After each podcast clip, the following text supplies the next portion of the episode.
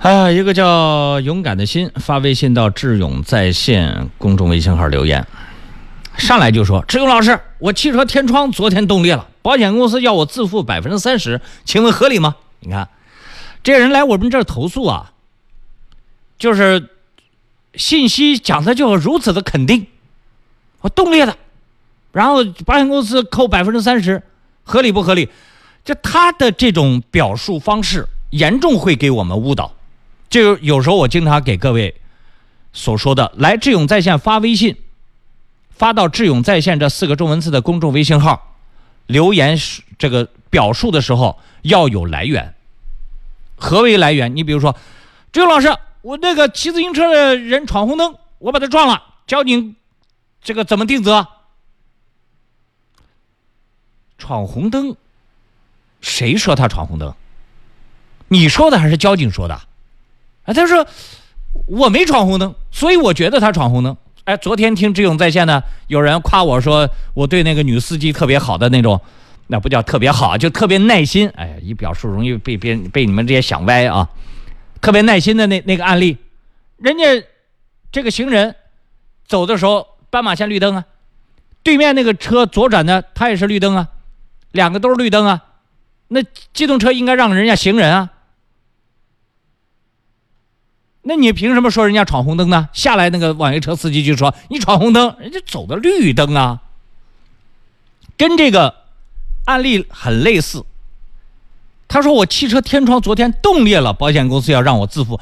冻裂了一个天窗都能被这么这么一点零点儿这个前两天我们在报这个大雪报道的时候，有有人已经很淡定的讲：“哎呀，南京这什么温度啊？零下七八度、八九度，这也叫什么低温呐？”对，零下七八度把天窗都冻裂了。你这个汽车生产出来，听天窗还好意思讲叫天窗啊？那，你你到东北西北零下四十来度的那种温度，这车还卖不卖了？卖过去吗？你觉得这么冷的天对你来说就已经很恐怖了？可是实际上，这个汽车是全球卖的，它不可能一个零下七八度、零下八九度的这么一个小小的低温就造成玻璃的。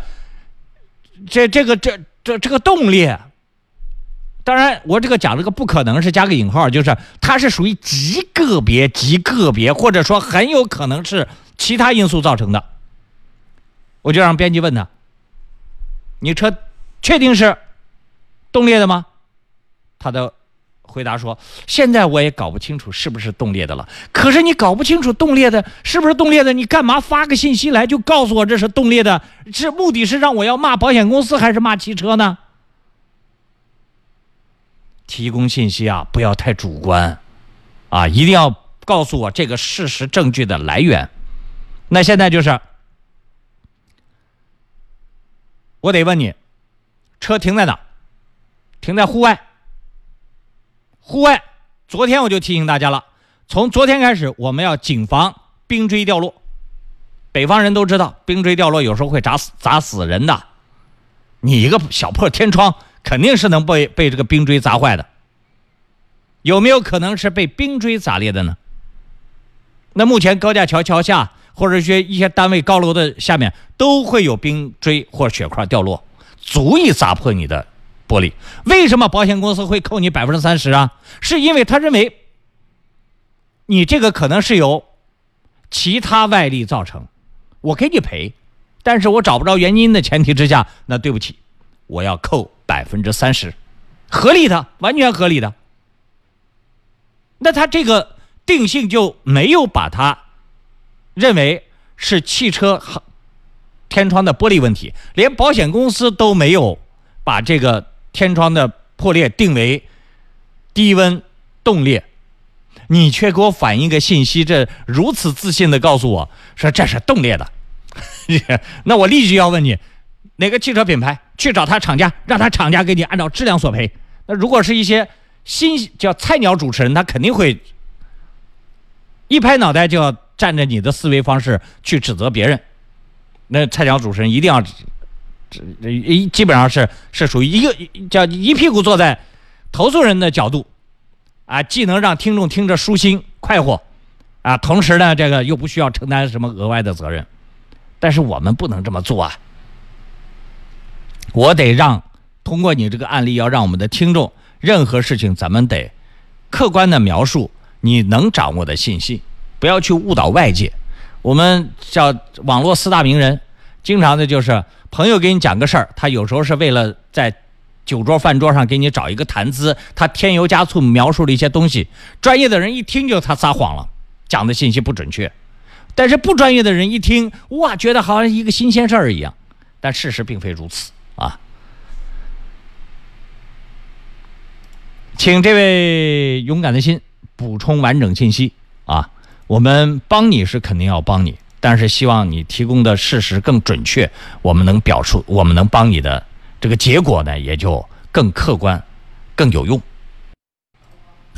我听志勇在线，是因为他讲的都是路上能遇到的事我是新手，听了志勇在线，不会被人欺负听着。有趣，真实版电影故事有悬念，听不完不舍得下车。长了不少知识。遇上事儿不怕了。他公正可信赖为，我们讲话，帮我们不少忙，要谢谢他。FM 幺零二点四，南京交通广播，智勇在线，开车人永远的朋友，请在微信、微博搜索加入“智勇在线”咨询投诉。呃，刚才我讲的那个天窗破洞的那个照片各位可以到智勇在线公众微信号的呃主播圈里，或者是最新消息里面可以看一看。你看一下他那个照片天窗是冻裂的呢，还是有什么高空坠物啊把它砸坏的？